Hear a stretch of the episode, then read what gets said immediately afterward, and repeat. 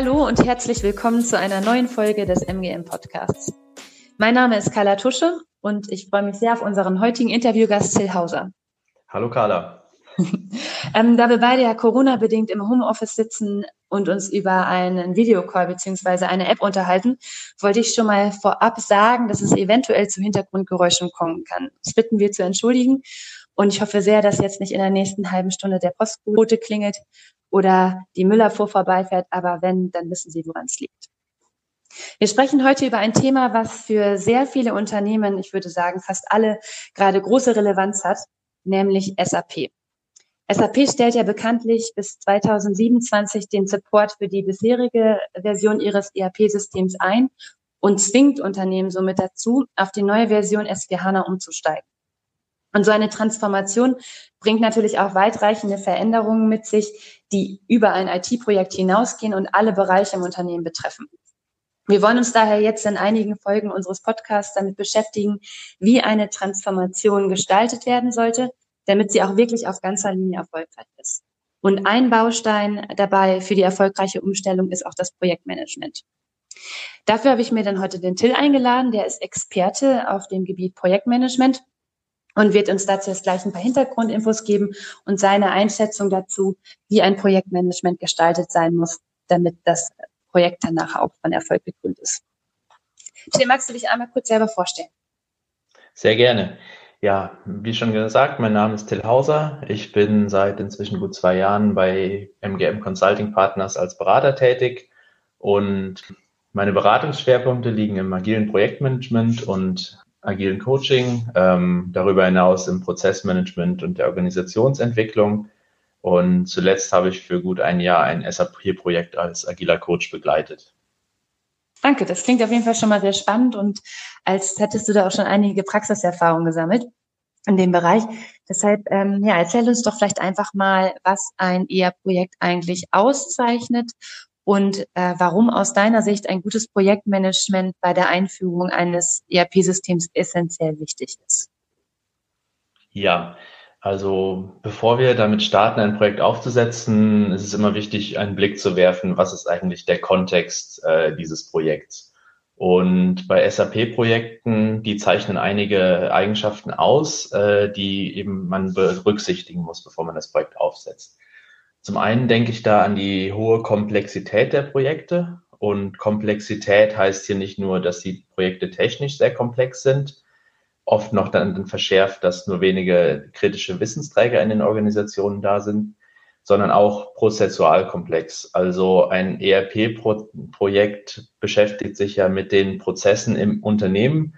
Und hier reden wir von End-to-End-Prozessen, also eine Vielzahl von Stakeholdern aus unterschiedlichen Bereichen im Unternehmen sind betroffen. Dazu kommt noch, dass äh, die Projekte echt kritisch sind. Ähm, wir sprechen oft von Operationen am offenen Herzen, weil sie betreffen kritische IT-Systeme, Kernprozesse und wenn hier Fehler anfallen oder Probleme, dann haben die oft direkte Auswirkungen auf das Tagesgeschäft ähm, und ähm, betreffen so das Unternehmen im Kern. Ähm, dazu kommt noch, dass äh, Prozessveränderungen, wenn sie unzureichend geplant oder schlecht kommuniziert sind, massive schlechte Reaktionen der betroffenen Mitarbeiter hervorrufen und dieser Unmut ähm, das Unternehmen ebenfalls hart treffen kann.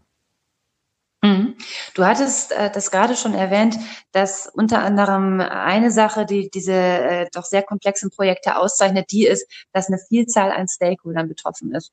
Und ich hatte es auch schon in der Einleitung gesagt, dass es wichtig ist, dass man eine, ein Transformationsprojekt nicht nur als IT-Projekt versteht, sondern als ein Projekt, das das ganze Unternehmen betrifft. Ähm, deswegen würde ich gerne mal darüber erstmal sprechen wollen, welche Rollen und Bereiche im Unternehmen denn überhaupt beteiligt sind. Kannst du uns da ein paar Hintergrundinformationen auch aus der Praxis geben? Also welche Stakeholder sind da üblicherweise bei der Einführung eines ERP-Systems involviert? Ja, gerne, genau. Ich hatte ja schon vorher erwähnt, dass ähm, viele Stakeholder betroffen sind. Damit äh, ist nicht nur gemeint, dass viele Fachbereiche betroffen sind, sondern auch eben die verschiedenen Säulen der Organisation oder eines Unternehmens. Ähm, zunächst kommt einem dann natürlich die IT in den, in den Sinn. Ähm, IT ist unglaublich wichtig, aber nur ein Teil des Projekts. es kommt darauf auf die IT an, wenn es um die ähm, Architektur geht des Projektes und dann eben die Umsetzung und äh, der Anforderungen und später ähm, Inbetriebnahme und Betrieb. Aber besonders auch das Business spielt eine un, äh, ungemein wichtige Rolle. Ähm, wir reden vom Business gerne als Kunden im Projekt. Ähm, also hier kommt dem Business die Rolle als Key-User äh, zu, der die Anforderungen stellt und definiert und beschreibt, aber auch als Tester, äh, wenn Anforderungen dann umgesetzt sind und auch was Architektur betrifft, äh, findet hier ein Co-Design mit der IT statt. Dazu kommt dann noch die, die Organisation äh, an sich, also Architekturentscheidungen, Prozessentscheidungen sind ähm, in jedem Falle auch Strategieentscheidungen. Ähm, und darüber die Sicherstellung guten Change Managements äh, während der Veränderung äh, der, des ERP-Systems ist, da kommt auch dem, der Organisation eine wichtige Rolle zu. Hm. Das heißt also, wir haben die drei Säulen, IT, Business, ähm, Business entspricht dem Fachbereich und die Organisation, die da alle betroffen sind und die natürlich auch alle mit einbezogen werden müssen. Ne? Und daran sieht man ja eigentlich auch schon ganz gut, dass es sich definitiv nicht um ein reines ähm, IT-Projekt handelt, wie man vielleicht am Anfang annehmen könnte. Ähm, was siehst du denn dann äh, neben der Einbindung dieser ganzen Stakeholder und der Mitnahme der Mitarbeiter noch als größte Herausforderung, vielleicht auch aus Projektmanagement-Sicht an? Also klassische Projektmanager-Aufgaben, ähm, die in ERP-Systemen anfallen, äh, in ERP-Projekten anfallen, sind natürlich die Priorisierung von, von neuen und bestehenden Anforderungen, diese, die im Projekt umgesetzt werden sollen. Also was wird wann ange, äh, umgesetzt? Dann äh, die Koordination von einzelnen Aufgabenpaketen und Anforderungen zwischen Teams dann natürlich das Management von Schnittstellen zwischen Teams, zwischen Systemen, wie dort um, äh, Umsetzungen äh, stattfinden und Anforderungen generiert werden, aber auch das Management von den Abhängigkeiten der Anforderungen, also in welcher Reihenfolge ähm, Anforderungen umgesetzt werden. Das Ganze wird dann natürlich noch dadurch verschärft, dass ständig neue Anforderungen anfallen und dazu noch, dass oftmals Supportaufgaben aus dem Tagesgeschäft von denselben Personen ausgeführt werden, ähm, die im Projekt mitwirken und so die Trennung von Projektaufgaben und Linienaufgaben auch noch äh, berücksichtigt werden muss. Dazu kommt noch, dass oftmals und in vielen Unternehmen ein Mangel an äh, kritischen Wissensträgern äh, und Experten äh, zu den SAP-Systemen besteht und diese, wie schon genannt, oft sehr ausgelastet sind mit dem Tagesgeschäft. Ähm, und so ähm, mit diesen Ressourcen gut geplant werden muss, dass sie sinnvoll eingesetzt werden. Dazu kommt dann auch noch eine hohe Fluktuation in Projekten, sei, seien es Berater als auch Teammitglieder und hier immer wieder methodisch gecoacht werden muss äh, und äh, die Leute ongeboardet werden müssen in den Projekten. Außerdem eine große Herausforderung ist, dass ERP-Projekte wirklich viel Zündstoff innerhalb einer Organisation bieten und so auch einen guten Nährboden für, für Missmut innerhalb des Projekts. Und da, also neben proaktivem Change Management und guter Kommunikation, ähm, stellt sich hier dem Projektmanager die Coaching-Aufgabe, dass er sicherstellen muss, dass Rollen- und Entscheidungsprozesse definiert sind, aber vor allem auch gestanden und verlebt werden, gelebt werden und dass betroffene Bereiche äh, zu Beteiligten des Projektes gemacht werden und dieses aktiv mitgestalten äh, und so zum Projekt beitragen. Hm, das sind ja ganz schön viele Aspekte. Also ich fasse das nochmal ganz kurz zusammen. Das eine ist, glaube ich, dass das, so wie ich es verstehe, das klassische Projektmanagement, also Anforderungsmanagement, Aufgabenpakete verteilen, äh, die Aufgaben koordinieren, Deadlines beachten etc. Als andere sagtest du, was immer ein großes Thema wäre, ist die Ressourcenplanung, da SAP-Experten im Unternehmen äh, sehr gefragte Mitarbeiter sind, die oftmals vielleicht noch nicht in dem Ausmaß verfügbar sind, wie man sie dann eigentlich brauchen würde. Das heißt also, man muss ständig wieder neu onboarden. Und dann der dritte Punkt, den ich auch sehr wichtig fand, ist, dass du sagst, man muss natürlich auch die Mitarbeiter mitnehmen, also ein Change Management und eine gute Kommunikation haben, damit äh, sich da auch alle abgeholt fühlen und das ganze Projekt mittragen in der Organisation. Ähm, jetzt würde ich ja vermuten, weil SAP, gut, ist ja ein großer Laden, sehr, sehr viele Unternehmen weltweit nutzen SAP und die wissen ja um diese äh, Tücken des Projektmanagements und der Komplexität. Also würde ich jetzt mal vermuten, dass die auch ein Standardvorgehen haben, mit dem äh, Projekte da umgesetzt werden. Kannst du uns da mal einen Überblick geben? Ja, sehr gerne. Genau, also es gibt da gewisse Standards, was methodisch, was die Methodik betrifft, aber auch was Tools betrifft von SAP. Äh, genannt werden hier kann die SAP Activate Methodology, die gibt einen groben Rahmen für SAP-Projekte vor. Und dann als Tool speziell für S4HANA-Implementierung ist dann Focus Build im Solution Manager der SAP-Standard. Ähm, die Activate-Methodik äh, basiert hier auf einem Vier-Phasen-Modell. Da wäre zunächst die Prepare-Phase, unter der alle Tätigkeiten zusammengefasst sind, die die Projektinitialisierung umfassen. Dann ähm, gefolgt von der Explore-Phase. In der Explore-Phase wird mithilfe von Fit-to-Standard-Workshops ähm, Anforderungen definiert, ähm, die äh, speziell in dem Unternehmen an den, Stand, an den Standardprozess ähm, angelehnt sind. Ähm, und dann im Anschluss in der Realize-Phase geht es darum, die Anforderungen umzusetzen und dann in der Deploy-Phase als vierten Phase diese in Betrieb zu nehmen. Ähm, genau, der grobe Rahmen von Activate hier mit diesen vier Phasen, die durchlaufen werden, ist eher klassisch als Wasserfallprojekt gedacht, kann aber auch agiler ausgestaltet werden, indem sich dann die Explore, Realize und Deploy-Phase zyklisch wiederholen. Ähm, dann Focus Build für den Solution Manager ist auf dieser Methodik basierend, der, das SAP Standard Tool und bietet diverse Funktionen zur Planung. Dann gibt es standardisierte Rollen und Abläufe, Templates für Ergebnisdokumente und Anforderungen und allgemein ein Tool zum, zum Tracking von Anforderungen und dem aktuellen Status. Mhm. Das ist jetzt ja aber, so wie ich es verstehe, ein, ein Standardvorgehen von SAP, wo man sich dann auch konkret an diese vier Phasen hält, beziehungsweise damit Fokusbild noch die Möglichkeit hat, ähm, da etwas individueller auf das Unternehmen einzugehen. Und ist ja aber jetzt jedes Unternehmen sehr unterschiedlich. Und äh, ich denke auch die Anforderungen, die ein Unternehmen an, an SAP hat, sind da sehr verschieden. Ähm, wie sind denn da jetzt deine bisherigen Eindrücke von diesen, diesen beiden äh, Methoden? Können die dem gerecht werden? Beziehungsweise worauf ist denn dann bei der Verwendung äh, von Activate und Focus Build in der Praxis zu achten? Also generell schwierig finde ich es bei den komplexen und innovativen Eigenschaften eines ERP-Projektes ähm, in Wasserfall-Projektdurchführung zu denken. Ähm, diese Projektdurchführung setzt zugrunde, dass man sehr viel Zeit mit Detailfragen zu einzelnen Prozessausprägungen, zum Beispiel zu Beginn des Projektes trifft. Ähm, und ähm, hier schon eigentlich ein sehr hohes Wissen vorausgesetzt wäre über die äh, Art und Weise, wie die an, wie die, ähm, wie das SAP ERP-System ähm, genutzt werden wird, wie einzelne Prozessschritte aussehen und hier ein sehr hoher Aufwand zu Beginn des Projektes äh, bei geringem Kenntnisstand erforderlich wäre. Ähm, natürlich grundsätzliche ähm, Architekturentscheidungen, wie eine Systemlandschaft aufgebaut und genutzt werden soll, müssen früh im Projekt ähm, getroffen werden. Eine spätere Veränderung wäre einfach sehr aufwendig und teuer und hoch kompliziert.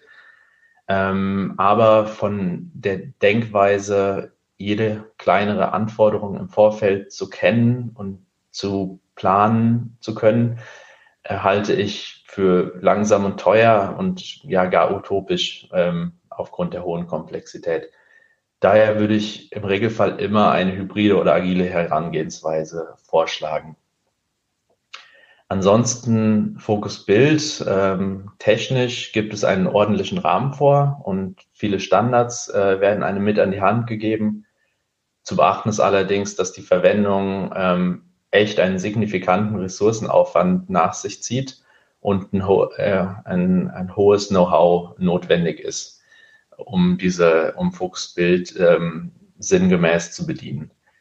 Ähm, daher ähm, ist wirklich nicht nur ein hoher Ressourcenbedarf notwendig, sondern auch ein Coaching in, in der Anwendung des Tools und in meiner Erfahrung mit der Aufwand sowohl, des, äh, sowohl an Ressourcen als auch an Coaching ähm, in Unternehmen unterschätzt. Und da rede ich nicht nur von kleinen Unternehmen, sondern auch von, von mittelständischen und größeren Unternehmen. Daher, ähm, bevor, wenn man diese Tools einsetzen will, sollte man in jedem Falle im Vorfeld ähm, genug Zeit und gute Maßnahmen treffen, wie äh, Mitarbeiter geschult werden, ähm, wie viele Ressourcen benötigt werden und was man in diesen Tools in welchem Umfang nutzen will. Heißt also auch aber, dass äh, die, die SAP Activate Methode gemeinsam mit Focus Build vielleicht jetzt nicht das Standard Allheilmittel sein können, sondern dass man schon auch auf äh, das Unternehmen nochmal individueller schauen muss. Ne? Weil du hattest ja gerade schon erwähnt, dass äh, auch die Activate-Methode als, als, als Wasserfallmethode ähm, doch sehr, sehr aufwendig, ähm, teuer und kompliziert sein kann, äh, wenn dann äh, später noch Dinge verändert werden müssen, beziehungsweise vielleicht auch nicht ganz so realistisch ist, ähm, weil man nicht am Anfang schon alle Details äh, des Projektes kennen kann, ähm, beziehungsweise bei Focusbild auch ein hoher, hoher Schulungsaufwand erforderlich ist. Ähm, was würdest du denn dann als Projektmanager bei der äh, Projektplanung äh, besonders beachten? Also hast du da Tipps für andere? Und wie sollte die Auswahl und Gestaltung der Projektmethodik dann im Einzelfall erfolgen? Genau, also wie schon, wie schon gesagt, ähm, die Basis der SAP hier ist gut und äh, das kann man so alles verwenden. Ähm, wichtig ist ähm, eben auch über den Standardprozedere hinausgehende ähm, Methodiken und Herangehensweisen, damit zu, darüber nachzudenken, damit zu, zu experimentieren. Also das kann, äh, das können Design Thinking Workshops sein, wenn man über über die ähm, Architektur redet oder, oder während der Explore-Phase über, über, über Prozesse. Das können Customer Journeys und Service Blueprints sein, falls in dem Unternehmen noch gar nicht unbedingt ein so genaues Prozessverständnis äh, des Ist-Prozesses da ist, um erstmal darüber zu sprechen, also um, äh, um über den Ist-Prozess zu sprechen, bevor man über den Soll-Prozess sprechen kann. Dann geht es darum, wie werden wir eigentlich in der Umsetzung uns organisieren. Ähm, hier kann zum Beispiel Scrum sehr gut genutzt werden als, äh, als Rahmenwerk, ähm, wie sich ein Team organisiert und in Zyklen umsetzt. Ähm, des Weiteren der hohe Coaching-Aufwand unabhängig von Tool und Methodik, also sowohl wenn man hier Focus Build benutzt, aber eben auch, wenn man, wie erwähnt, mit Design Thinking, Customer Journey, Scrum etc. arbeitet, sollte wirklich beachtet werden. Und ähm, dazu kommt noch, dass im Projekt hier mit, mit Rollen gearbeitet wird, also mit den, mit den Key-Usern aus dem Fachbereich, mit den Business Process Experts, ähm, die als erste Ansprechpartner äh, zu einzelnen Prozessen oder Prozessvarianten ausgewählt sind. Dann äh, innerhalb der IT die Art und Weise, wie gemeinsam mit dem, äh, mit dem Business ähm, Anforderungen und ähm, Lösungswege entwickelt werden. All das äh, muss gecoacht werden. Dann kommt dazu die, das Onboarding der neuen, äh, neuer Berater und Teammitglieder, Teambuilding, Einbindung von Change Management. Also all das erfordert einen hohen Coaching-Aufwand. Und wenn ich an einen klassischen fachlichen Projektleiter, der in erster Linie dafür da ist, das Was zu bestimmen denke, der ist äh, das Was umgesetzt wird, äh, zu, zu definieren und zu koordinieren, dann all dieser Coaching-Aufwand on top ähm, überlastet und überfordert schnell so einen Projektleiter. Daher ähm, wäre hier meine Empfehlung schon früh in der Planung über geeignetes Coaching ähm, während, der, ähm, während der initialen Phasen wie auch während der Umsetzung nachzudenken. Also ich fasse nochmal ganz kurz zusammen. Du sagtest, dass SAP eigentlich eine ganz gute Basis mit Activate bietet, aber du auf jeden Fall dann auch über das Standardprozedere hinausgehende Anforderungen mit anderen Methoden abdecken würdest. Ähm, du hattest da Design Thinking Workshops äh, genannt, äh, Scrum, Service Blueprints etc. Und was dir auch, glaube ich, sehr wichtig ist, ist nochmal zu betonen, dass ein sehr hoher Coaching-Aufwand besteht dadurch, dass man die Leute immer wieder onboarden muss und vielleicht auch nicht jeder sofort die richtigen äh, Fähigkeiten mitbringt, um dieses Projekt stemmen zu können. Ähm, und dass der auch äh, ein großer Aspekt ist, der gleich von Anfang an berücksichtigt werden sollte. Ne? Till, kannst du anhand eines konkreten Beispiels aus deiner Projekterfahrung nochmal beschreiben, wie da auf den Unternehmenskontext reagiert wurde und welche Ansätze und Methoden im Projekt erfolgsentscheidend waren. Da kannst du doch sicher aus dem Nähkästchen plaudern. Sehr gerne. Ähm, zuletzt war ich tätig ähm, in einem Projekt ähm, bei einem großen Handelsunternehmen. Das habe ich als agiler Coach begleitet. Ähm, in dem Projekt, äh, man kann es sehen als Vorprojekt der S4HANA-Implementierung, ging es ähm, darum, einzelne SAP-Module zu, zu aktualisieren und anwendungsfähig zu machen an die S4HANA-Landschaft. Darüber hinaus war ich noch bei ein paar kleineren Vorprojekten ebenfalls als agiler Coach tätig. Und ähm, was ich dort gelernt habe als Coach ist, äh, dass man solche Vorprojekte wunderbar dazu nutzen kann, nicht nur fachlich ähm, up-to-date zu sein und anwendungsfähig, sondern auch einzelne methodische ähm, Herangehensweisen zu verproben wie zum Beispiel haben wir Customer Journeys genutzt, ähm, um Ist-Prozesse wirklich zu definieren, ähm, bevor wir dann an Soll-Prozesse uns heranwagen. Ähm, wir haben Scrum während, ähm, als Rahmenwerk während der Implementierung äh, verwandt und damit sehr gute Erfahrungen gemacht. Ähm, wir haben ähm, Jira und Confluence zur Dokumentation und zum Tracking von Aufgaben genutzt.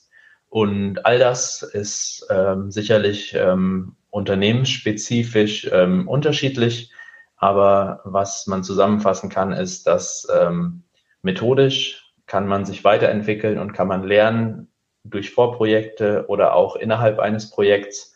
Und ähm, genauso sollte Methodik in Projekten betrachtet werden, werden als, als Rahmenwerk, aber auch als ähm, als ähm, ein Faktor, in dem man sich weiterentwickeln und lernen kann. Und äh, man sollte nicht zu starr herangehen an die Projekte und an das Management der Projekten und ähm, entsprechend äh, Freiraum lassen, um sich weiterzuentwickeln, wie man zusammenarbeitet, genauso wie man, was man fachlich ähm, in diesen Projekten umsetzen möchte. Ja, danke. Das klingt doch schon nach einem sehr, sehr schönen ähm, Schlusswort. Also du hast ja einem ganz spannenden Beispiel aus der Praxis untermauert, wie ihr da herangegangen seid. Also dass ihr durchaus dann auch diese agilen Methoden ähm, vorher in Vorprojekten ausprobiert habt und dann während des, gesamtes, des gesamten Projektes später auch immer weiter gelernt und euer Projektmanagement auch adaptiert und angepasst habt an die Bedürfnisse des Unternehmens. Also eigentlich ein sehr, sehr schönes Beispiel dafür, äh, wie man dann ähm, auf Basis von SAP Activate da auch eine hybride Vorgehensweise und Methodik wählen kann. Also vielen Dank für diesen sehr praktischen Einblick, Till. Ähm, ich glaube, das war auch für unsere Zuhörer nochmal ganz interessant zu sehen, äh, wie das dann in der Praxis ablaufen kann. Äh, also danke dafür. Genau. Und an Sie nochmal äh, der, der Appell, wenn Sie Fragen dazu haben, zu Projektmanagement in SAP, äh, Projekten beziehungsweise allgemein dazu, ähm, wie man eine Transformation im Rahmen von SAP erfolgreich gestaltet, dann sind wir natürlich gerne für Sie da. Also schicken Sie einfach eine E-Mail an die info at nwm-cp.com und dann leiten wir diese gerne an Till oder auch an anderen Kollegen weiter und sind dafür Sie da. Ja, wir hoffen, Sie konnten was mitnehmen aus dieser Folge und äh, freuen uns darauf, Sie beim nächsten Mal wieder begrüßen zu dürfen. Bis dahin, tschüss.